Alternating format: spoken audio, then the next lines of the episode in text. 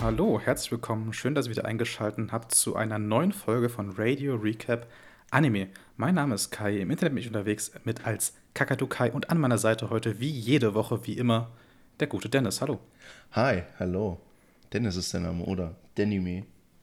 Im Online-Handel. Unterstrich TV. Folgt ihm auf Twitter. ja, jetzt, Follow him. heute haben wir uns hier zus- zusammengefunden, um so ein bisschen über Doro Hedoro zu reden. Dem neuen, was heißt neuen? Gar nicht neu. Dem Anime, der 2020 von Studio Mappe erschienen ist. Fast zwölf Folgen. Und willst du mal ganz kurz nur umreißen, um was es geht und was das für ein Anime ist und was der so macht? Natürlich, das werde ich liebend gerne tun. Zuerst möchte ich mal ein bisschen was zu dem äh, Mangaka, nämlich Q Hayashida, loswerden. Und zum Manga generell.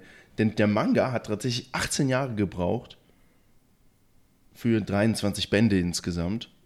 Und Doro Doro, der Manga, ist zumindest abgeschlossen. Das heißt, wir können uns hundertprozentig auf weitere Staffeln freuen. Das ist schon mal sehr gut. Denn Weißt du, inwieweit wir jetzt in einem Manga fortgeschritten sind? Also ich weiß jetzt irgendwie gibt es so und so viele Bände. Wie weit in diesem Manga-Band sind wir denn aktuell mit der ersten Staffel von Doro Hedoro? Ah, Ich glaube, maximal die ersten zwei Bände müssten wir abgehandelt haben, aber ich weiß es nicht genau. Okay. Wenn müsst, ich habe es nicht genau recherchiert, aber so von meinem Wissen. Vielleicht Mhm. maxi, wirklich im allerschlimmsten Fall drei. Je nachdem, wie viel halt äh, rausgekattet worden ist in Ja. der Animation. Aber ja, um was geht es? Es ist ein Action-Adventure-Fantasy-Anime, der ein bisschen, ja, nicht Horror drin hat, aber der viel äh, Splatter drin hat. Auf jeden Fall. Und es geht eigentlich nur darum, dass Kaiman seinen richtigen Körper wiederfinden will, beziehungsweise auch den Hexer finden will, der ihn ja in einen Echsenkopf verpasst hat. Und äh, der Mann in seinem Innern hilft ihm dabei so ein bisschen. Sagen wir es mal so. Hört sich Ja, komisch du sagst das an. so selbstverständlich. Ist auch so. nee, ich meinte selbstverständlich, als ob der Mann in seinem Inneren. Aber spannenderweise sieht man ja in der ersten Folge zum Beispiel, wenn man da jetzt hinspringt, dass äh, wenn Kaiman jetzt in, in den Kopf von irgendwem reinbeißt, von einem Hexer reinbeißt, äh, erscheint dann im Kopf ein Mann, der dann sagt, ob dieser Hexer dann der Hexer ist, der ihn in einen äh, Hexer verwandelt hat oder nicht. Genau, genau. Sehr weirdes und komisches Verfahren. Aber äh, ja. Ja. Ey, ich fand's ja super spannend, ne? Du hast ja Q Hayashida erwähnt, ne? Ja. Und witzigerweise, lässt sich am Namen nicht erkennen, ist das ja eine Frau und der Anime durch seine Brutalität und diese Abgedrehtheit wirkt überhaupt nicht, als ob er jetzt von so einer typischen Frau stammen würde, sondern der wirkt schon eher, eher männlich. Und das finde ich ganz gut, weil hier dieses Ge- Geschlechterklischee so ein bisschen aufgebrochen wird, dass auch Frauen genauso wie Männer halt so abgedreht und brutale Anime ähm, inszenieren können. Ja, das stimmt. Fand ich auch sehr, äh, ja, unterhaltsam, dass es von einer Frau stammt. Weil ich hätte damit echt nicht gerechnet. Ja, ich auch nicht. Du hast schon äh, den Hauptcharakter Kaiman erwähnt. Ähm, da gibt es noch eine zweite Protagonistin, das ist nämlich Nikaido, ähm, die im Whole, in der Welt, der, wo die Menschen praktisch leben, äh, ein kleines Restaurant betreibt. Und wir haben gerade Welten angesprochen. Magst du mal kurz nochmal drauf eingehen, ähm, welche zwei Welten es gibt und was die auszeichnen oder so? Natürlich werde ich sehr gerne tun, denn wir müssen uns in der Welt von, ich hätte fast Striking the Dogma gesagt, in der Welt von Doro Doro gibt es zwei ja, Aufenthaltsorte, in denen wir, in denen das Ganze spielt. Zum einen haben wir The Hall, was ein Slum ist, alles ist komplett heruntergekommen. Es wirkt so, als wäre, äh, als wären wir richtig in einem Slum von, was weiß ich, in einem Ghetto-Bezirk. In den Favelas von Brasilien oder was weiß ich. Und dann gibt es da hingegen noch die Magierwelt oder Hexerwelt. Ich weiß nicht mal, hat die einen Namen bekommen? Ich glaube nicht. Ich glaube, auf Englisch heißt es The Realm of the Sorcerer. Ich glaube, genauer wird es nicht Ja, beschrieben. also einfach nur äh, der Raum oder Ja. ja, der Raum der Hexer oder die Welt der Hexer. Und das Interessante ist ja, dass die Hexer ein normales Leben leben in ihrem Realm, aber im Hole praktizieren sie oder äh, üben sie ihre Magie, sodass im Hall immer verschiedene äh, ja, Dinge passieren, wie zum Beispiel, dass Menschen sich in Insekten verwandeln oder ähnliches. Ja, das Hole ist ganz schön ja, ähm, schmutzig und irgendwie gruselig fast auch schon. Du hast, wie du schon gesagt hast, da gibt es auch viele, die die irgendwelchen Experimenten da zum Opfer gefallen sind. Und so auch unser Hauptcharakter Kaiman, der ja auch von einem Hexer, man muss dazu sagen, Hole und ähm, die Welt der Hexer, die sind nicht vollständig unverbunden, denn die Hexer können Portale erschaffen, damit sie von der Hexenwelt praktisch, von der Hexerwelt zu dem Hole kommen können, aber umgekehrt geht das nicht. Die Menschen sind praktisch in dieser ja, dystopischen Welt gefangen. Auf mich wirkt die so ein bisschen, ja klar, postapokalyptisch und industriell ja. und auch ein bisschen so ein bisschen punkig, habe ich das Gefühl. Also als ob da irgendwie, ja, als ob, als irgendwie hat das so was Punkiges, habe ich das Gefühl gehabt. Ja.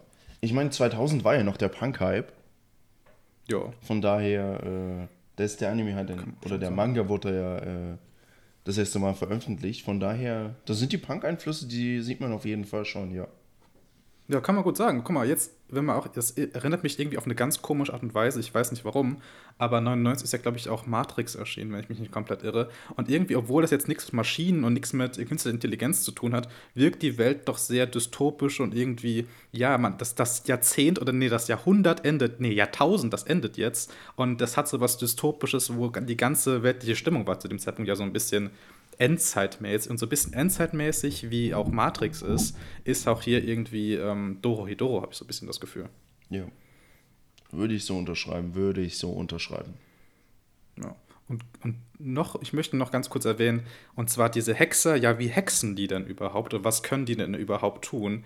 Und zwar haben diese Hexer so eine Art Rauch, mit der sie dann, äh, die, der von Hexer zu Hexer unterschiedlich stark ist und damit können sie halt unterschiedliche Dinge machen. Also die können zum Beispiel, ja, irgendwas, äh, irgendwie so Bälle damit schießen, die einen gewissen physischen Impact haben. Die können Sachen verzaubern, indem es was anderes ist. Also die haben da eine gewisse Bandbreite und eine relativ große Palette an Möglichkeiten, die sie mit diesem Rauch ähm, durchführen können. Ja, ich meine, ganz interessantes Konzept, finde ich, hier ist äh, der Antagonist N. Ja. Der ja einfach alles einfach nur in Pilze verwandelt und die dann selbst nochmal isst. Mhm. Das fand ich ein bisschen okay. Aber. Äh, ja, fand ich. Bitte? Ist ganz spannend. Jetzt, wo du Antagonist sagst, ich habe da ähm, noch nie so drüber nachgedacht, aber generell, wenn man mal so auf diese Grundstory von Doro da werden wir später beim Bewertungssystem nochmal genau drauf eingehen, aber wenn wir mal auf die Grundstory kurz eingehen wollen, dann ist mir jetzt im Nachhinein gar nicht mal ganz so klar, warum N dieser große Antagonist ist. Klar, der kann irgendwie die ganze Gesellschaft irgendwie in Pilze verwandeln und so, aber mit Keimann hat der so ganz direkt jetzt erstmal wenig zu tun, außer dass Kaiman natürlich gegen, man muss dazu sagen, Kaiman ist komplett immun gegen den Rauch von Zauberern. Ja. Und, aber ich habe nicht so ganz im Nachhinein verstanden, warum N dieser große Bösewicht ist. Kannst du mich dann nochmal aufklären oder ist das für dich auch? Kann ich nicht, weil er eigentlich. Fraglich. Er wird nicht als der große Bösewicht dargestellt, meiner Meinung nach. Er ist anfangs so ein bisschen der Gegenspieler, der äh, ja ein paar Zauberer in die äh, Welt der ins Hole schickt. Mhm. Und diese Zauberer werden einfach von Kaiman ja quasi gefunden, beziehungsweise der macht die fertig. Weil Kaiman sucht ja auch nach dem Hexer, der ihn verzaubert hat. Mhm. Und damit starten wir. Ich glaube, N ist der Antagonist, weil er eben immun gegen den Rauch ist und deswegen so gefährlich für die Zauberer ist und somit auch für N ist. Ja, aber wir. Kann das sein? Es ist ja nicht so, dass N gezielt sagt, Leute, nee. ihr tötet jetzt Kaiman, weil XYZ, weil er zu gefährlich für die, Mag äh, für die äh, Magierwelt ist. Hm. Sondern es ist, glaube ich, eher so, dass er sich. Ich meine, Folge 1 beginnt ja damit, dass wir quasi diesen Kampf von Kaiman und Nikaido gegen zwei Magier sehen. Bei dem einer der hm. Magier stirbt und der andere fliehen kann. Oder? Okay. Ja. Oder war es so, dass er Der fliegt durch das Portal. Der fliegt durch genau. das Portal. Und, dieser, ja. und diese beiden Magier, die quasi fertig gemacht werden, sind ja Magier von N, die beauftragt wurden, in die Hole zu gehen. Mhm. Und dort wird dann über Kaiman an N reported und er schickt dann daraufhin seine äh, weiteren Magier zu, beziehungsweise dann werden halt auch äh, Shin und Nioi, oder Neu, Shin und Neu, hingeschickt, um Kaiman zu beseitigen.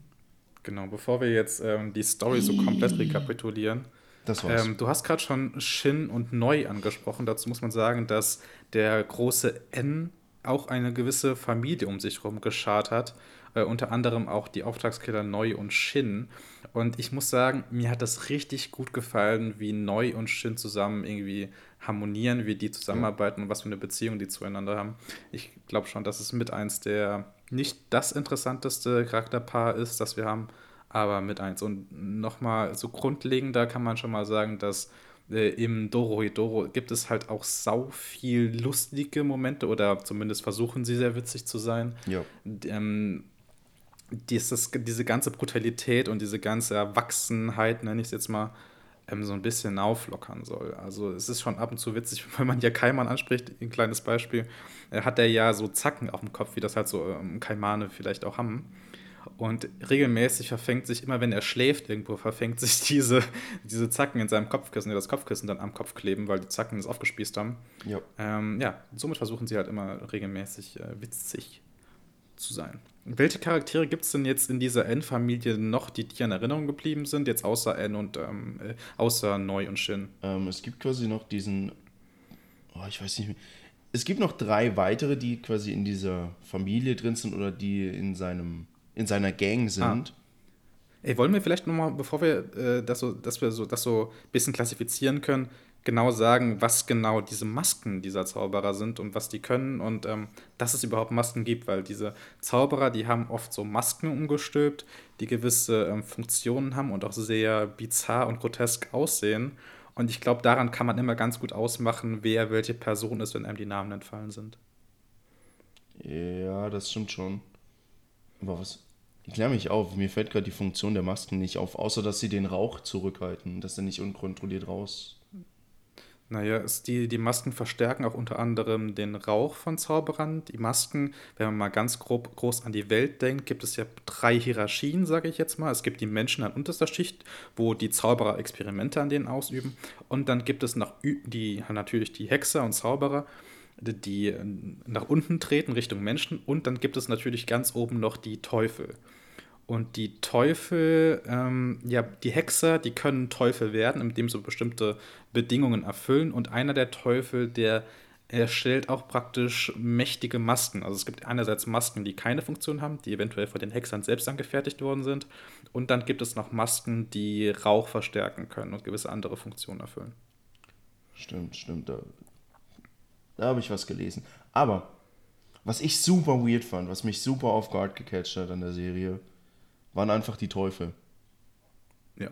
Du hast zwei Drittel, hast du nichts von Teufeln. Und dann auf einmal sind sie wichtiger als alles andere. Gefühlt. Mhm. Und das war so für mich, okay. Warum? Ja, ich glaube, das hat so Pacing-Gründe. Also ich denke, wenn man in den Anime reinsteckt und es passiert da ja sau viel äh, bizarrer und irgendwie crazy Scheiß so, Und so viel Crap, dass wenn man dann dem Zuschauer zu viel zumutet in den, innerhalb der ersten drei, vier Folgen, man muss da diese beiden Welten einführen, man muss diesen Keimann einführen, man muss, man muss klar machen, wo die, wo die Reise hingehen soll, was genau passiert. Man muss so viele Sachen etablieren innerhalb von drei, vier Folgen, dass eventuell auch nicht der Raum dafür da war, die Teufel so krass ähm, jetzt in Szene zu setzen, wie die eventuell Ja. als es für die wert ist und wie wichtig die in dieser Welt sind. Also ich denke schon, dass es das, dass es gezielte ähm, Pacing-Geschichte ist, dass erst so ab Folge 6, 7 erst Klar, das, das verstehe ich. Nur ich fand es halt super weird, wie sie eingeführt werden. Denn ich glaube, wir bekommen anfangs gar keine Erklärung, sondern wir sehen einfach nur, wie Nikaido zu einem der Teufel geht, den sie anscheinend zu kennen scheint. Und mit ihm über äh, Kaiman redet und wie sie bei N in die Villa einbrechen kann. Ich glaube, das ist das erste Mal, wo wir aktiv einen Teufel sehen. Und dann war ich so, okay, okay, was hat Die gibt es also auch. ja. Und danach haben sie halt einen super wichtigen Grund oder sind sie halt auch die Grundlage quasi für die Magie, nenne ich es mal so. Die haben halt damit zu sagen. tun. Jeder will äh, irgendwie mit einem Teufel irgendwas, einen Deal am Haken haben oder sowas. Oder auch Neu sollte ja eigentlich äh, zu einem Teufel ja, verwandelt werden, aber hat es aufgrund von Shin nicht getan, was ich auch eine sehr schöne Character-Story fand für beide. Von daher, ich würde ich würd definitiv sagen, Shin und Neu sind für mich so mein Favorite äh, Paar, mein Favorite Team aus Sohedoro. Hm? Ja. Kann ich auf jeden Fall ähm, verstehen. Du hast schon mal so kurz an, und wir haben ja schon öfter mal jetzt gerade so von Paaren gesprochen und von, ja, vor allem von Shin und Neu. Ja. Ähm, ich möchte deswegen mal kurz zu meinem Lieblings-Arc oder wenn man das überhaupt Arc nennen kann, oder Lieblingspassage im ganzen Anime, in der ersten Staffel zumindest, äh, kommen und dann auch vielleicht deine erfragen. Denn ich fand zum Beispiel äh, besonders geil äh, die, die, das Baseballspiel und auch dann diese Azurnacht, die danach kommt. Nämlich bei der Azurnacht schließen zwei Menschen Verträge miteinander, die sie auf ewig miteinander binden. Und ich fand diese ganze Azurnacht-Geschichte fand ich, ähm, die sah so schön aus. Das war alles so hübsch, das war so ähm, innovativ, wie man diese Verträge schließt. Denn da gibt es dann äh, einen Vertrag, der in die Bäuche beider, beider Kontrahenten dann irgendwie eingesetzt wird. Und es wird da so ein Hebel an den Bauch dran gedrückt und dann plötzlich kann man das wie so eine Tür, kann man den Bauch wie so eine Tür öffnen. Ja. Also ich fand das sah alles ähm, sehr, sehr ähm, innovativ und kreativ aus und ich ähm, fand die Azurnacht mit den schönsten Teil im kompletten, in der kompletten Anime. Nicht wegen der Story, sondern einfach nur wegen des visuellen Reizes. Ja. Ähm, wie war das denn bei dir? Was hat denn dir ähm, besonders ähm, gut gefallen oder welche, welche Parts sind denn bei dir in Erinnerung geblieben an Dorito also, Staffel 1? Generell muss ich sagen, wenn du das Baseballspiel nochmal positiv erwähnst, werde ich diesen Podcast verlassen. Denn das war die unnötigste Folge, die einfach nur aus Plot-Armor bestand, dafür, dass die beiden Clowns von N, ich kenne ihre Namen nicht mal mehr, dass die nicht getötet werden, weil wir wissen ja, ich kann jetzt hier die krassen Story-Leaks raushauen, will ich nicht. Weil wir wissen ja, dass ja. zumindest das Mädchen eine wichtige Rolle gespielt hat bei Kaiman. Ja. Und ich fand das Baseballspiel so unnötig, weil es einfach nur dazu hm. dient, die beiden hm. wegzuschaffen, während Neu wegen der Magie des Mädchens ausrastet. Mhm. Und ich finde, das hätte man viel besser in Szene setzen können, als uns hier dieses unnötige Spiel zu zeigen, das komplett aufgebauscht wird. gerade das fand ich gerade so lustig. Ich habe so ein bisschen ein Herz für so Folgen, die irgendwie nicht reinpassen, habe ich so gemerkt. Weil letztes Mal haben wir ja über Dragon's Dogma geredet in einer anderen Folge. Und da fand ich auch eine Folge besonders stark, die nicht so reingepasst hat. Genauso hier. Das ist nicht meine Lieblingsfolge, die Basketballfolge. Aber es ist so was, was irgendwie nicht reinpasst, was besonders ist und irgendwie was, ja, was auch lustiger war. Ähm, ja, fand ich irgendwie, das fand ich so toll. Ich weiß nicht, mir hat die Folge heute überhaupt nicht gefallen. Vor allem, wenn man mhm. sich überlegt, was storytechnisch in dieser Folge passiert ist. Ja, nix. Natürlich, wir bekommen zwei wichtige Informationen. Tatsächlich. Oder mindestens eine. Denn wir erfahren die Magie des Mädchens, die komplett äh, random ist, eigentlich. Wir erfahren, mhm. dass ah, ja. sie Menschen in Echsen verwandeln kann. Sprich, ihre Magie ja. könnte sehr oder höchstwahrscheinlich für die Verwandlung von Kaiman äh, ja, verantwortlich sein. sein. Ja. Und wir erfahren, ich glaube, das ist in der Folge oder in der davor, dass sie ihre Magie verkauft hat. Das heißt, jeder x-beliebige Magier oder auch Mensch könnte Kaiman verwandelt haben.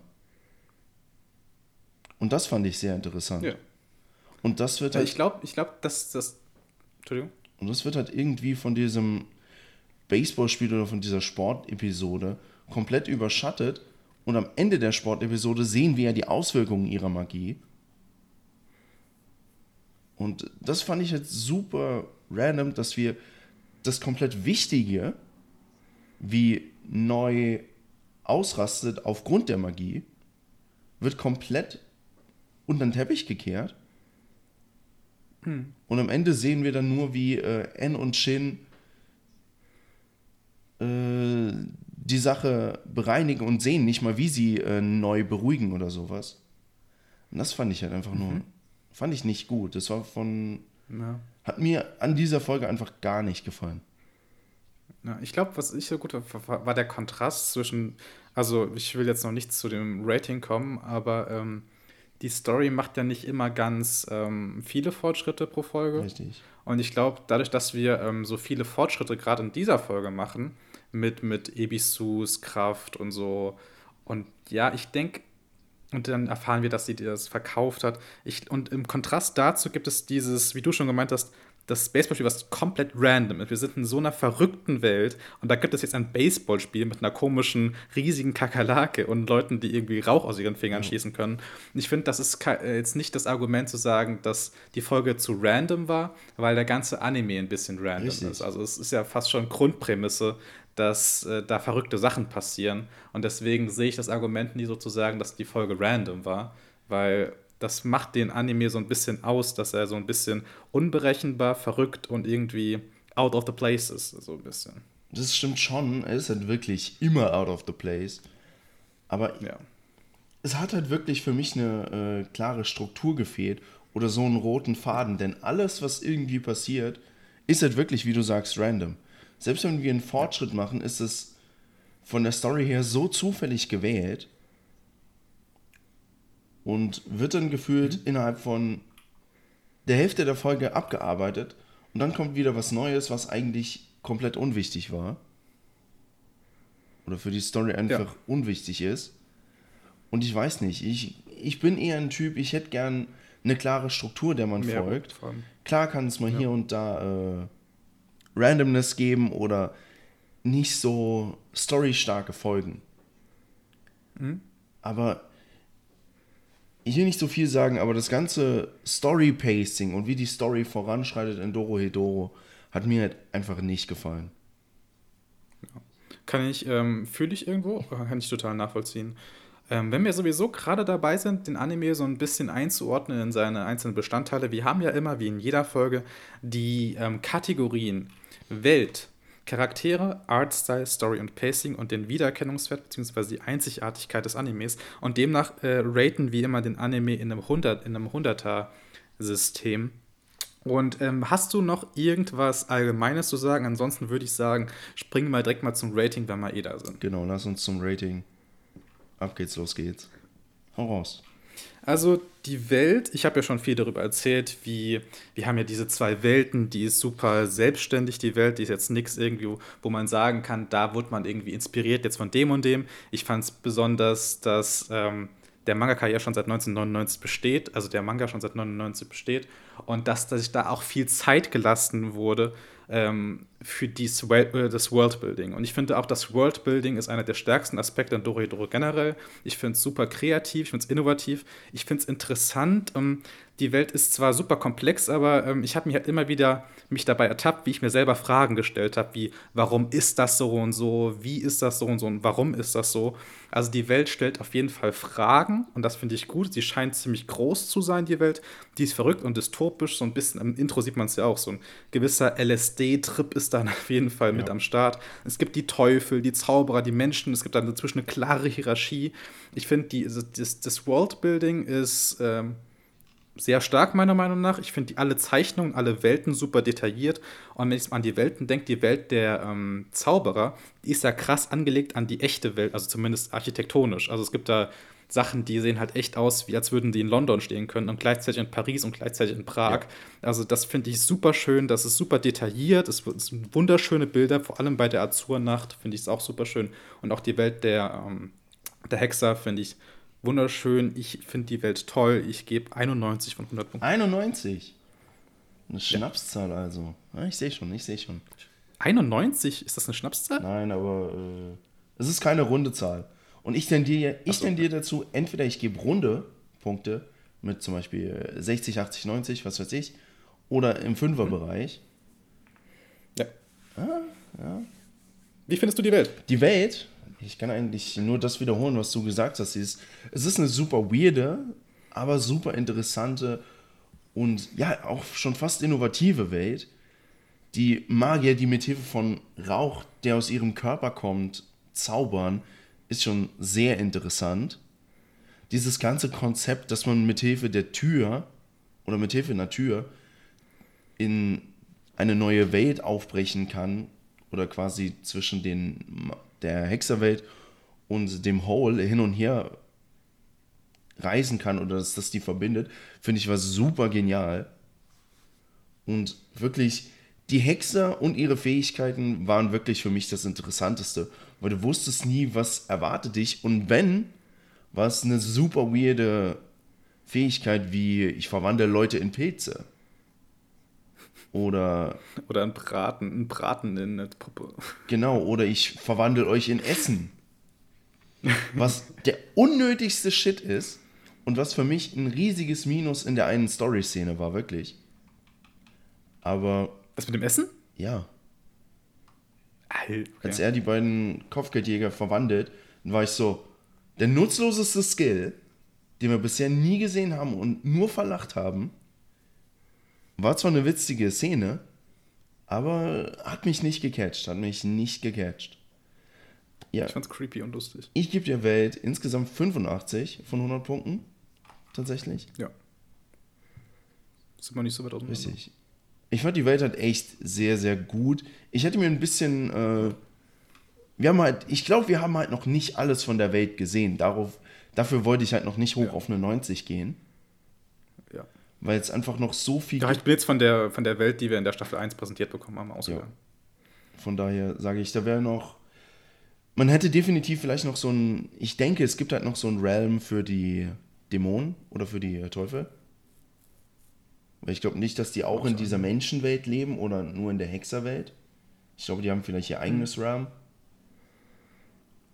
Aber Stimmt. ja. Charaktere und ihre Entwicklung. Kai, fang mal bitte an. Ähm, soll ich da anfangen?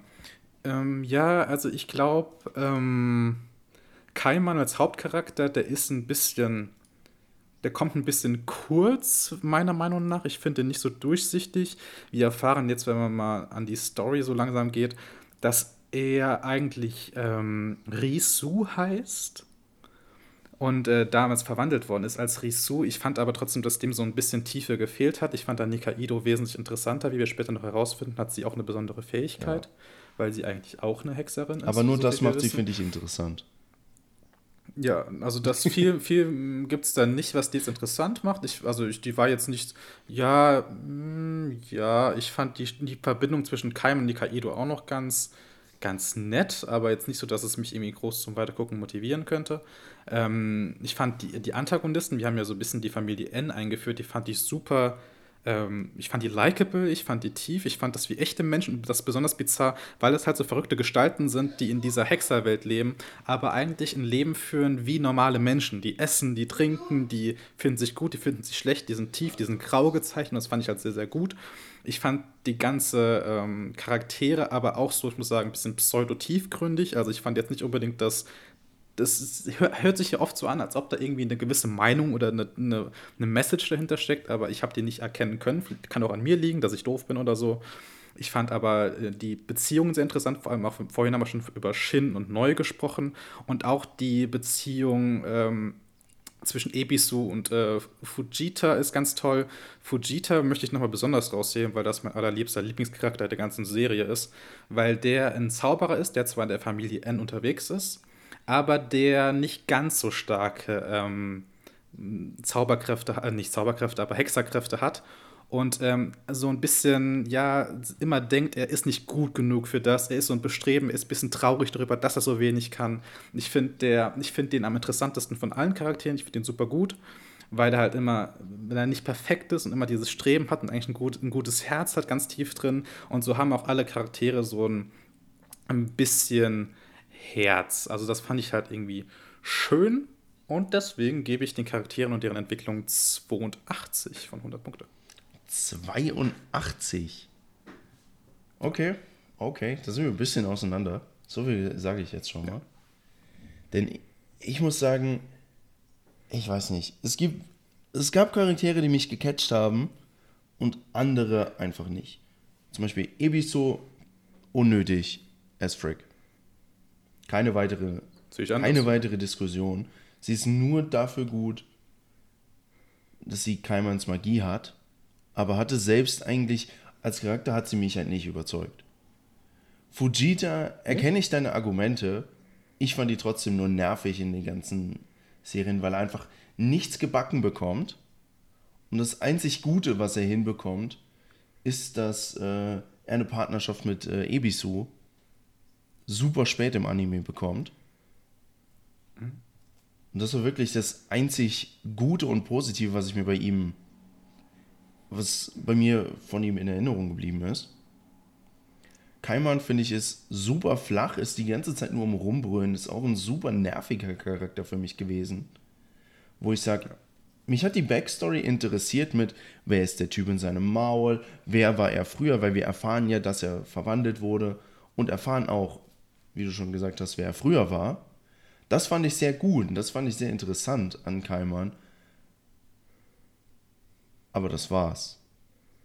Hm, Ich finde, Kaiman ist ein langweiliger Charakter, dem spannende Sachen passieren. Richtig, genau das ist es. Das, das drückt den Charakter sehr gut aus. Und Nikaido sehe ich ähnlich, denn sie hat eine gute Sache und die finde ich super random, wie der ganze Anime halt auch sowieso schon ist. Denn ich kann es verstehen, oder ich finde ihre, die Herangehensweise an Nikaido sehr gut, dass sie eine starke Hexerkraft hat, die nicht nutzen will. Finde ich vollkommen in Ordnung. Dass N allerdings, die erste Hälfte des Anime, nichts davon sagt, dass er diesen Hexer sucht, der die Zeit kontrollieren kann. Davon erfahren wir nichts. Und aus dem Nichts sagt er, bald ist die Azurnacht. Ich brauche einen neuen Partner. Ich hätte gern den Partner, der Zeit manipulieren kann. Woher hat er das Wissen? Zum einen. Und äh, warum wird plötzlich dieses eingeführt, dass er danach sucht? Hätte man das nicht schon von Anfang an so darstellen können? Das hätte nämlich der Story geholfen, meiner Meinung nach. Dann hätte N als Antagonist besser gewirkt mit einem geradlinigeren Ziel. Das zerstört so ein bisschen N als Antagonist für mich. Ich hatte nach den ersten, ich glaube nach den ersten beiden Folgen super hohe Erwartungen an N als Antagonisten, die einfach komplett niedergestampft werden. Und auch in der letzten Folge oder in den letzten Folgen wurde N für mich einfach nur noch zu einem Clown, der eine Lachnummer ist. Seine Background-Story hat mir sehr gut gefallen, aber wie sich dann die Befreiungsaktion von Nikaido auswirkt und äh, wie er und seine Handlage, seine Familie da dargestellt werden, fand ich halt einfach nicht gut. Da hat mir wirklich so gefehlt, das ist der Antagonist, der gerade sein Ziel erreicht hat, aber er wirkt nicht so, als wäre er der Antagonist. Ja, also ich muss dir ja äh, in vielen Sachen recht geben. Ich finde auch, dass es vielleicht ein bisschen besser geschehen wäre um ihn, wenn, wenn er ein klareres Ziel von Anfang an gehabt hätte und dass er da vielleicht ein bisschen besser rübergekommen wäre. Aber ähm, ich widerspreche so ein bisschen im Sinne von, dass er kein, dass er am Ende so ein bisschen langweilig oder äh, zu einer Lachnummer wurde, weil klar, er wurde am Anfang so ein bisschen hochstilisiert, er wurde am Anfang so ein bisschen als, ja, aufgebauscht, als jemand der krasseste Bösewicht ever. Richtig. Und am Ende war er das halt eben nicht so ähm, der Wahrnehmung.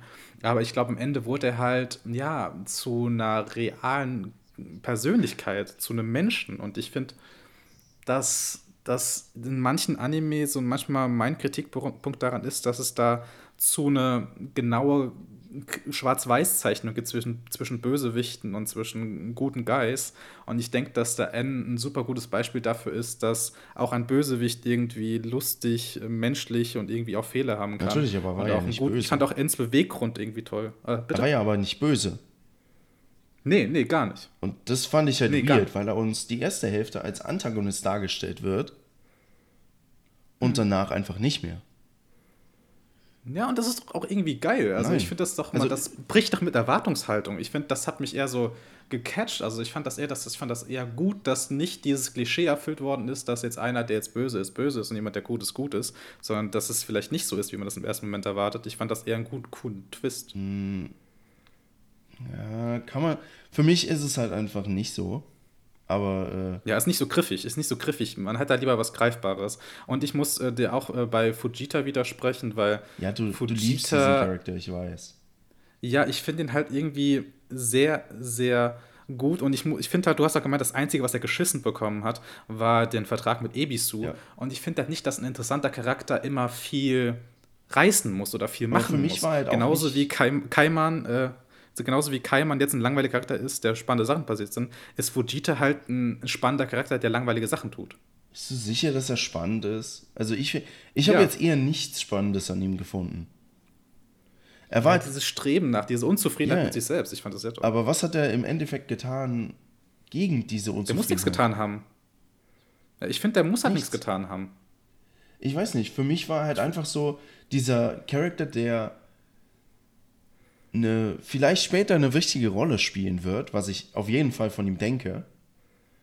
Aber bisher war er halt einfach dieser Loser, der von A nach B äh, tröpfelt und nichts tut. Ja, ich habe ein Herz für Loser. Ich finde, wir können uns jetzt daran aufhalten. Ich fand Fujita toll, ich fand den spannender weiß, Charakter. darum- aber ähm, Darum Ja, bin ich da halt ich sagen- nicht so extrem raufgegangen, wie ich es geplant hatte eigentlich. Normal sollte das hier äh, der Fujita Rent Part werden, genau. aber äh, Fujita ist toll. Du sagst, ja, sind wir halt anderer Meinung. Ich finde Fujita toll, du findest ich Fujita verstehe halt auch langweilig. deine Argumente, Wollen wir aber weitergehen? für mich äh, macht es den Charakter dadurch nicht besser. Bisher. Ja, okay. Ähm, Positives. Ich fand Nikaido als Hexe ziemlich strong und auch, dass sie sagt, sie will ihre Magie oder Hexerei nicht nutzen. Warum? Bleibt noch abzuwarten. Glaube ich, haben wir so noch nicht erklärt bekommen. Darauf freue ich mich auf jeden Fall. Und ich finde die Charaktere um Shin und Neu einfach super gut in Szene gesetzt. Es gab einen Minuspunkt bei Shin und Neu und das war, als die beiden auf dem Azurfest selbst gejagt wurden und gefangen genommen wurden. Das fand ich einfach so. Das waren bisher die Badass Guys und die werden einfach mit einem Fingerschnippen besiegt und hat komplett outsmartet. Was ich okay fand. Aber ich habe mir das besser in Szene äh, gestellt gefühlt. Aber das war halt einfach das Pacing von, von dem, von dem Anime. Von daher, Ja, hat nichts mit Charakter. lange Rede, kurzer Sinn, 60 von 100. 60, ja, geht ja noch, finde ich. ich hab, ja. Ja, ja. Es war halt nicht alles schlecht. Es gab Dinge, die mich persönlich gestört haben, die aber eher Hm. was Subjektives sind als was Objektiveres. Denn wie gesagt, Ja, ich ich, sehe auf jeden Fall eine 60 Potenzial in Fujita oder auch in Ebisu. Nur ich glaube, das, was wir jetzt im Anime gesehen haben, entspricht nicht dem, was wir hätten sehen können. Und daher sage ich, ist da vor allem bei den beiden Charakteren so viel Luft nach oben gewesen, die nicht genutzt wurden. Mhm. Aber gut, Artstyle. Möchtest du anfangen? Soll ich anfangen? äh, mir egal. Ich habe jetzt zweimal angefangen. Fang Gut, du dann fange ich an. Der Artstyle. Ähm, ja, ist ähnlich wie äh, die ganze Welt. Er ist einfach nur weird. Und ich würde sagen, er ist besserer Durchschnitt. Seien wir ehrlich. Der Artstil hat mich jetzt nicht so krass umgeböllert. Es gab sehr gute Szenen, sehr gut, die sehr gut dargestellt wurden. Und das CGI, das wir manchmal gesehen haben, vor allem bei Kaimans Kopf oder so, war, war okay, das war gut. Da konnte man jetzt nichts beanstanden oder ich nicht. Ähm, und der 2D-Artstil hat mich jetzt nicht umgerissen, aber äh, ich habe schon deutlich Schlechteres gesehen.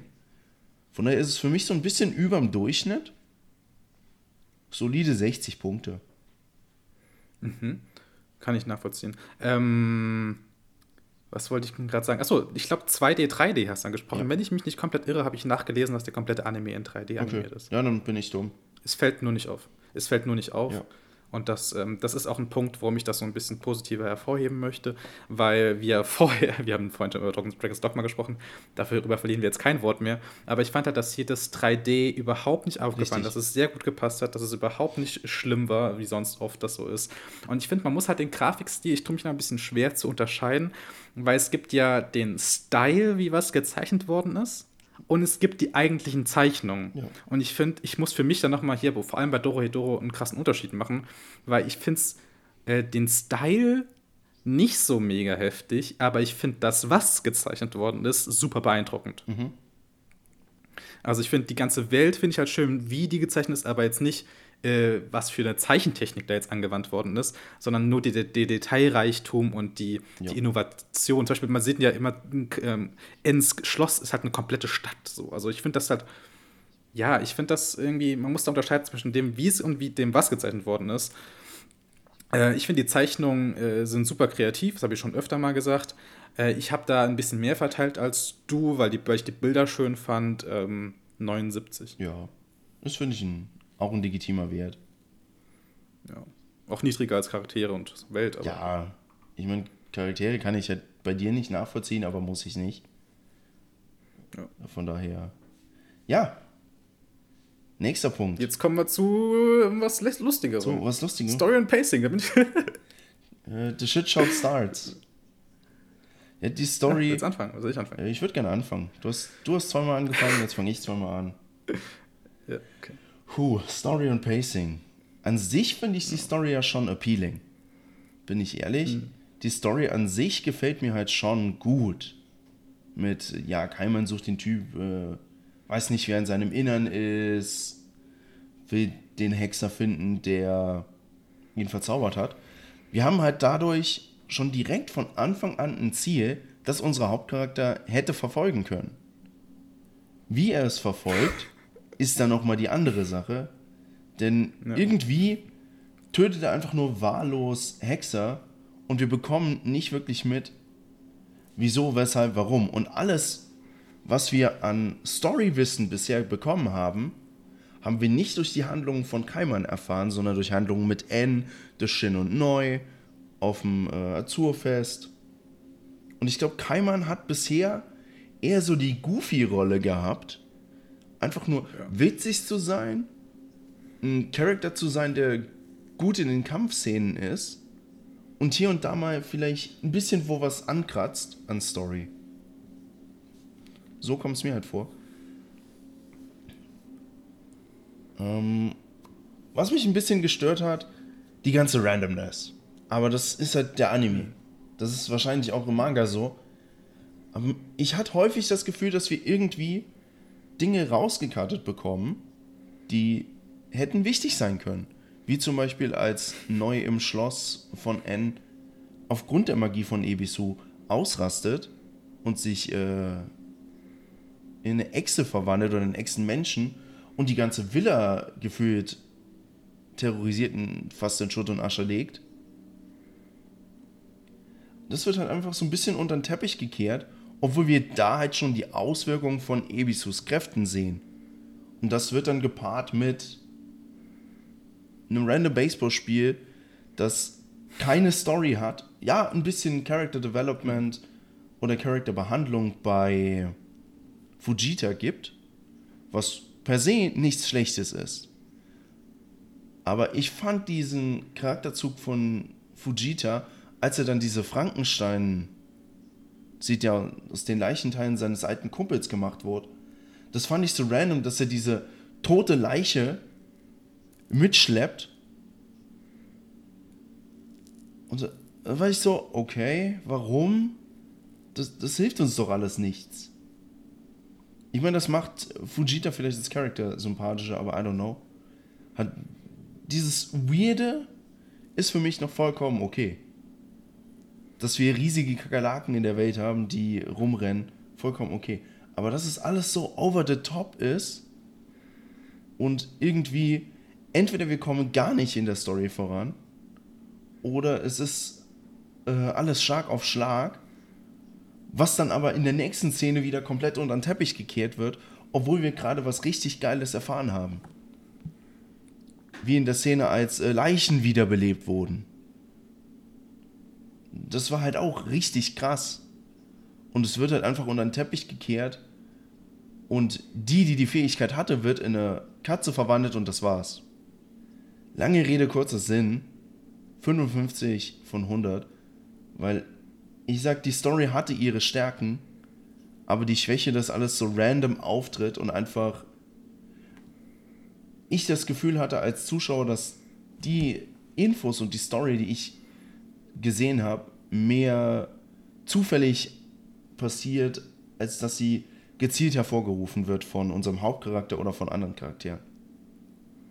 Kai, mhm. wie siehst du das denn? Ja, ähm, ja, ich finde ähm, 55, ähm, wir liegen da nicht allzu weit auseinander, muss ich schon mal sagen. Ich muss aber das, ich wollte nur mal sagen, dass ähm, ich da schon berücksichtigt habe, dass diese Randomness Teil des Konzepts von Dorohedoro ist, dass es so dazugehört.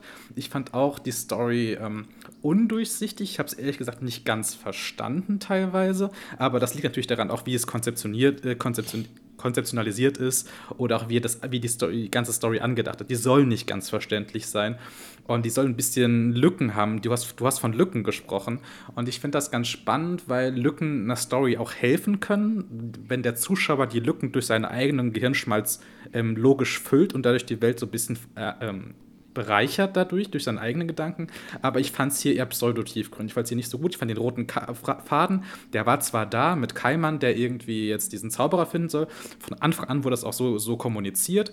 Ich fand das, ähm, es war zwar was, was ja, was griffig war, wo man wusste, wo man dran ist, aber es wurde, wie du schon richtig gesagt hast, einfach nicht konsequent. Ich sag ähm, nur Zombie-Apokalypse. Ja, ich fand manche Folgen, die waren, äh, da war der Fortschritt in der Story auch kaum spürbar. Ich habe gar nicht ja. gewusst, was da jetzt gerade abgeht. Ich habe es überhaupt nicht gecheckt. Ich fand, ähm, ja, aber es kann auch daran liegen, dass ich einfach zu doof bin und das nicht verstanden habe. Aber ich denke, man hätte da den Zuschauer ein bisschen mehr in der Hand nehmen können und ihm vielleicht ein bisschen, ja, die Pacing war das Schwache, die Story weniger. Ja. Weil über Story, ich kann argumentieren, dass ich es vielleicht nicht verstanden habe, weil ich auch nicht verstanden habe, wer jetzt ähm, Kaiman getötet hat, also Risu getötet hat. Ähm, aber ich ja, glaub, das haben wir auch noch nicht äh, genau gesehen, wer. Ja, es gab Hinweise darauf auf jeden Fall. Und äh, ich mich hat, ganz ehrlich, mich hat die erste Staffel auch jetzt, wenn es noch weitergehen soll, und es ist ja auch angekündigt, dass es weitergeht, nicht für eine zweite Staffel motivieren können, wegen der Story und des Pacings. Ja. Äh, wegen der Welt vielleicht noch, aber ich weiß nicht, ob ich jetzt eine zweite Staffel jetzt unbedingt mega. Also nach Ende der zwölften Folge hatte ich nicht das Bock, den Bock jetzt, oh, jetzt noch eine zweite Richtig. Staffel ballern. Ich muss auch ehrlich sagen, und es war für mich jetzt nicht so, sorry, wenn ich dich unterbreche. Es war jetzt für mich nicht so, dass ich wie in Dragon's Dogma mich durch die Folgen gequält habe. Nee. Aber irgendwie hat mich äh, der ganze Anime nicht abgeholt. Sei es jetzt durch die Randomness, sei es durch das weirde Pasting. Denn die Welt ist halt super interessant. Aber selbst das Weirde in der Story finde ich. Ich weiß nicht, vielleicht bin ich einfach so der äh, Classic Guy, der Magie mit Zaubersprüchen und sowas in Verbindung setzen will. Anstatt mit einem Rauch, der durch jegliche Körperpore ja, Ich fand das aber geil. Konnte. Ich fand's geil. Aber so. äh, ja. Ich fand's geil. Fahre er bitte fort mit seinem Story und Pacing. Nee, ich, ich, fand, ich fand's geil. Also ich muss, ich, ich, ich persönlich brauche nicht immer so Zauberei, Magie, Standardkram. Ich finde es ganz gut, dass der Anime immer was Neues testet, vor allem der Manga ja schon 20, 20 Jahren oder so, aber dass mal was Neues ausprobiert und das, das Neue wurde mir auch ähm, plausibel verkauft. Also ich, ähm, ich habe schon oft weniger innovative Sachen gesehen als jetzt Doro Hedoro. Ja, das stimmt. Und des, deswegen gebe ich der Story und dem Pacing. Story war gut, Pacing war ja schlecht. Ich gebe 62. Okay, ja, liegen wir ja gar nicht so weit auseinander. Nö. Ich fand, ich fand's roter Faden war erkennbar, aber ja. ja, ich kann mich nur wiederholen. Pacing war scheiße. Richtig. Kann man nichts anderes sagen. So, last but not least. Der Wiedererkennungswert. Mhm. Kai. Soll ich anfangen? Führ uns bitte ein. Ähm, Wiedererkennungswert äh, und äh, Einzigartigkeit habe ich mal jetzt aufgeschrieben. Ich fand die Welt, wie schon so oft gesagt, verrückt. Ich fand die Punk. Ich habe es mit Drogen in Verbindung gehabt, mit LSD. Es war sehr erwachsen. Es war äh, verrückt. Man denkt jetzt nur mal diesen Vogelmann, der diesen Klon von Kai, also Risu, kocht, kann man ja nicht anders sagen. Ich fand es brutal, ausgeflippt, bunt. Äh, Humor war drin, vielleicht ist er nicht so bei mir angekommen. Es gab auch keine Sexualisierung. Ab und zu hat man so mal gedacht, ja, hier mit äh, Ebisu, aber ähm, die war auf jeden Fall ein Comic Relief Charakter, wie du schon richtig gesagt hast. Und das war ja, anders als man es hätte erwarten können von anderen Anime. Ich fand das Konzept des Rauchs super spannend, vor allem, weil der wirklich physisch im Körper durch verschiedene ähm, Venen verläuft, sag ich ja. mal. Das ist ja wirklich eine physische Konstante und keine Zauberei. Ähm, ich fand Kaim, Kaiman Ebisu ab und an fand ich das mal lustig, aber ja, nicht durchgängig. Ich, ja, ich fand die Welt halt so toll und deswegen trifft das viel und ich fand die Zeichnungen toll. Und ja, das, und Kaimanns Kopf wird man jetzt auch wiedererkennen, wenn es um, die reine, es um das reine Visuelle geht, wird man Kaiman wahrscheinlich wiedererkennen. Ja. Mm, ich habe da ein bisschen mehr verteilt. Ich habe da 78 Punkte. Oha. Das ist das erste Mal für Doro dass ich eine höhere Wertung habe als du. Und meine ja. Wertung ist by far besser. Holy. Okay. Okay. Ist ja, ist ja crazy. Ich kann mich deiner Wertung eigentlich nur anschließen. Wade war crazy, war aber gut. Und äh, wie du schon sagtest, ich glaube, Kaiman und alleine durch die ganzen Masken, die wir bei Shin, Neu, N ja. und so weiter sehen, ja. gibt das schon einen gewissen Wiedererkennungswert an die Charaktere weiter. Weil wir haben bei Shin hm. diese Herzmaske, was halt einfach ja. komplett out of the blue ist. Alle anderen haben solche halben Masken oder solche schwarzen Masken. Aber Shin hat zum Beispiel eine riesig knallrote Herzmaske, die er noch falsch rumträgt. Warum auch immer. Also eine Herzmaske, ich muss korrigieren, so, die aussieht wie ein menschliches Herz. Jetzt nicht wie ja. ein Herzherz, sondern wie ein, menschliches, menschliches Herz. Herz. Ja. Ja, muss man, muss man, denke ich, auf jeden Fall klarstellen. Äh, ja, die Welt, wie du schon sagtest, ist komplett insanely gut gemacht und gibt, denke ich, auch das meiste an Wiedererkennungswert weiter. Sei es jetzt diesen Split Menschen, Hexer, Teufel, sei es der Split mit dem Rauch der Magier oder sei es einfach nur die Interess das Interessante an diesen Welten und die vielleicht äh, näher kennenzulernen. Ich finde halt die Welt einfach super interessant, was für mich halt auch den Hauptwiedererkennungswert da gibt. Denn an der Welt gibt es immer was Interessantes, wo ich mir gedacht habe, oh, das würde mich jetzt interessieren. Oder auch der Charakter Kaiman an sich gibt mir immer noch ein paar Rätsel auf im Sinne von, ja. ich will wissen, wie genau, von wem wurde er verwandelt, warum wurde er verwandelt, war er vielleicht einfach nur ein Experiment oder was halt auch sein kann, wurde er vielleicht so aus dem Weg geschafft, weil er auch äh, gesagt wurde, dass er anfangs ein Magier war mit krassen Fähigkeiten und sein Kumpel Riso hatte keine oder nur schwache und da er immer mit Risu abgehangen hat, wollte man da entweder einen Keil zwischen die beiden treiben oder den äh, Charakter Kaiman einfach aus dem Weg nehmen und hat ihn deshalb zu einem Kaiman verwandelt oder der Magie unterzogen und hat ihn ins Hole geworfen. Fand ich halt äh, super interessant. Und das gibt für mich einfach so den Wiedererkennungswert weil es so viel gibt, was man in dem Anime oder vielleicht auch in dem Manga noch sieht oder erfahren kann. Das Potenzial ist mhm. gefühlt unendlich, was man hier noch tun kann. Ja. Und das ist wirklich das Einzige, worauf ich mich freuen würde an einer Fortsetzung. Andererseits haben mich halt auch diese ganze Randomness und Weirdness, wenn ich es jetzt mal so sagen kann, haben mich komplett nicht abgeholt und dass, es, dass die Story so langsam und nur so gefühlt mit einem Schlag weitergeht, hat mich halt nicht abgeholt. Von daher, ich gebe der Serie eine 90 von 100 an Wiedererkennungswert, weil ich glaube, das mhm. ganze Konzept lässt, behält sich einfach im Kopf. Sei es jetzt ja. nur wegen Kaiman, sei es wegen der Welt, sei es äh, wegen den Nebencharakteren oder diesen Supportive Charakteren wie Fujita, Ebisu oder auch Shin und Neu, fand ich die Charaktere und ihr eigener Wiedererkennungswert, auch wenn die Charaktere vielleicht eher schwach waren, ist das Interessante. Ja, ich fand die Charaktere jetzt, wie gesagt, wie vorhin schon erwähnt, nicht ganz so schwach. Ich habe halt natürlich bei dem Wiedererkennungswert auch bedacht, dass wir ein Rating-System haben, wo es auch eine Welt gibt. Deswegen habe ich die Welt da so ein bisschen ausgeklammert und es mehr so verstanden als, ja, als Zusammenfassung von Welt, Art, Style und Charakteren. Und warum ich da auch so wenig, also relativ wenig Punkte im Verhältnis jetzt zu dir verteilt habe, ist, dass vielleicht der Zeichenstil, also wie es gezeichnet wurde, nicht so besonders. Ich denke natürlich an sowas wie Ping Pong, an Devilman Crybaby oder Japan singt. Und das hat für mich äh, einen krasseren Wiedererkennungswert, weil der Zeichenstil halt so fundamental anders ist als andere Anime. Und deswegen habe ich da vielleicht nicht ganz so viel verteilt und dafür in der Welt mehr, weil ich die Welt halt so Ja. gut fand. Ja, ist ja vollkommen legitim. Ja. Ähm, ja, allgemein komme ich auf einen Wert von 70, wenn ich alles zusammenzähle. Was für mich vollkommen in zufrieden damit? Ordnung ist. Bin ich ehrlich. Ich komme, wenn ich alles zusammenzähle, auf eine 78,4. Finde ich auch fein. So. Ja. Das bin ich auch vollkommen d'accord. Ich meine, da sind wir ja auch nicht so weit auseinander mit dem Gesamtwert. Von daher, ich sag, Ja, ich glaube halt generell, ähm, ich bewerte halt einfach, einfach ein bisschen, bisschen besser als du. Du bist einfach ein bisschen kritischer, weil du auch mehr gesehen hast wahrscheinlich. Ja. Oder einfach nur ein bisschen äh, kritischer sein magst. Ich bin da, äh, glaube ich, eher generell ein bisschen höher immer als du. ja, das stimmt wohl. Ja, ich versuche ein bisschen kritischer zu sein, weil ich halt sehr viel, wie du schon sagst, weil ich versuche Ja. sehr viel zu schauen. Ist ja vollkommen fein.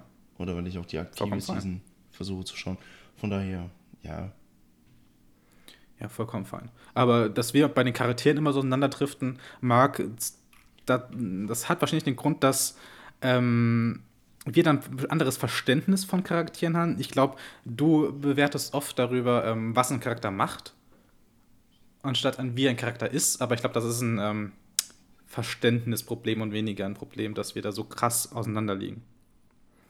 Ja, also insgesamt, für, für wen ist der Anime was, für wen ist er nichts? Ich glaube, ich glaube, der Anime, da, ich kann zusammenfassend sagen, die Welt finde ich super. Ich finde, die fühlt sich groß und wichtig an. Ich finde, alles, was darin passiert, fühlt sich irgendwie wichtig an, obwohl man es vielleicht noch nicht so ganz weiß, ähm, warum. Wenn du jetzt jemand bist, so wie du jetzt vielleicht, Dennis, der vielleicht ein, ein bisschen mehr ähm, an die Hand genommen werden mag und mehr, ähm, ja, was konkretes Handlung in der Folge braucht, die, die, wo man einen Fortschritt sehen will von Folge zu Folge, für den ist es vielleicht ein bisschen schwieriger. Aber für Leute, die experimentierfreudig sind, ich glaube, ähm, ist es nicht ganz falsch. Also ich würde den Anime definitiv nicht als schlecht betiteln oder so. Nee, nee, 70. Ja, ist halt, es ist halt immer noch deutlich besser als der Durchschnitt. Ich meine, auch für mich. Ich sage halt nur, Story und Pay, es gab vieles, was mich nicht abgeholt hat. Oder wo ich dann eher langweilige Phasen drin hatte, weil der Anime halt so random ist, gefühlt. Aber das gehört ja zum Konzept. Ja. Und äh, Ja, die zweite Staffel ist angekündigt, die soll, glaube ich, im Frühjahr nächstes Jahr erscheinen. Ich brauche es persönlich nicht, aber ich bin gespannt, was die Welt noch für uns offen hält. Ich bin gespannt, ich bin auf Bilder gespannt, ich bin auf die Welt gespannt, wie es gezeichnet ist. ja, Was Kaiman passiert, ist mir ziemlich scheißegal, wenn ich Ich will aber ich will Ich wissen, was mich- mit Kaido ist. Das interessiert mich. Ich freue mich auch für Hayashida auch, dass ihr Werk, guck mal, das ist jetzt 20 Jahre irgendwie in Entwicklung gewesen, ne? Und es hat irgendwie 20 Jahre lang keinen Schwanz gejuckt, was mit Doro abgeht. Also, ihr weißt, was ich Ja. meine. Also schon Leute hat es gejuckt, aber es wurde jetzt nicht populär und mit dem Anime auf Netflix wurde es jetzt populär. Ja. Und ich bin da sehr froh für sie und ich denke, das hat sie auf jeden Fall Ich verdient. habe nachgeschaut. Weil die Welt, die sie erschaffen hat, der Release von irgendeinem äh, Teil, also von irgendeinem der äh, Manga-Bände, ging über knapp 30.000 verkaufte Stückzahlen innerhalb des ersten Tages oder so. hui. Und Band 17 hatte knapp 20.000. Und das sind die einzigen beiden Werke, die innerhalb des ersten Tages von Hayashida über die 20.000 äh, Verkaufszahlen gingen, so irgendwas. Das ist halt krass. Dass zwei Bände richtig eskaliert sind und die anderen eher so äh, war halt da. Ja, ist so ein bisschen das Porno-Phänomen. Also Anfang und Ende ist immer ganz besonders spannend, in der Mitte guckt kein Mensch hin. Richtig, richtig. Hast du natürlich gesagt. Gu guter Mit Vergleich. Doro Worten. Doro und Pornos. ähm, ich denke, das ist ein gutes Schlusswort. Ich hoffe, ihr hattet Spaß in der Folge. Wir hatten es auf jeden Fall. Ja. Und damit vielen Dank fürs Zuhören. Kai, noch irgendwelche letzten Worte von dir? nö, vielen Dank fürs Zuhören und folgt uns auf Twitter at Radio Recap Anime. Bye bye. Bye bye, ciao.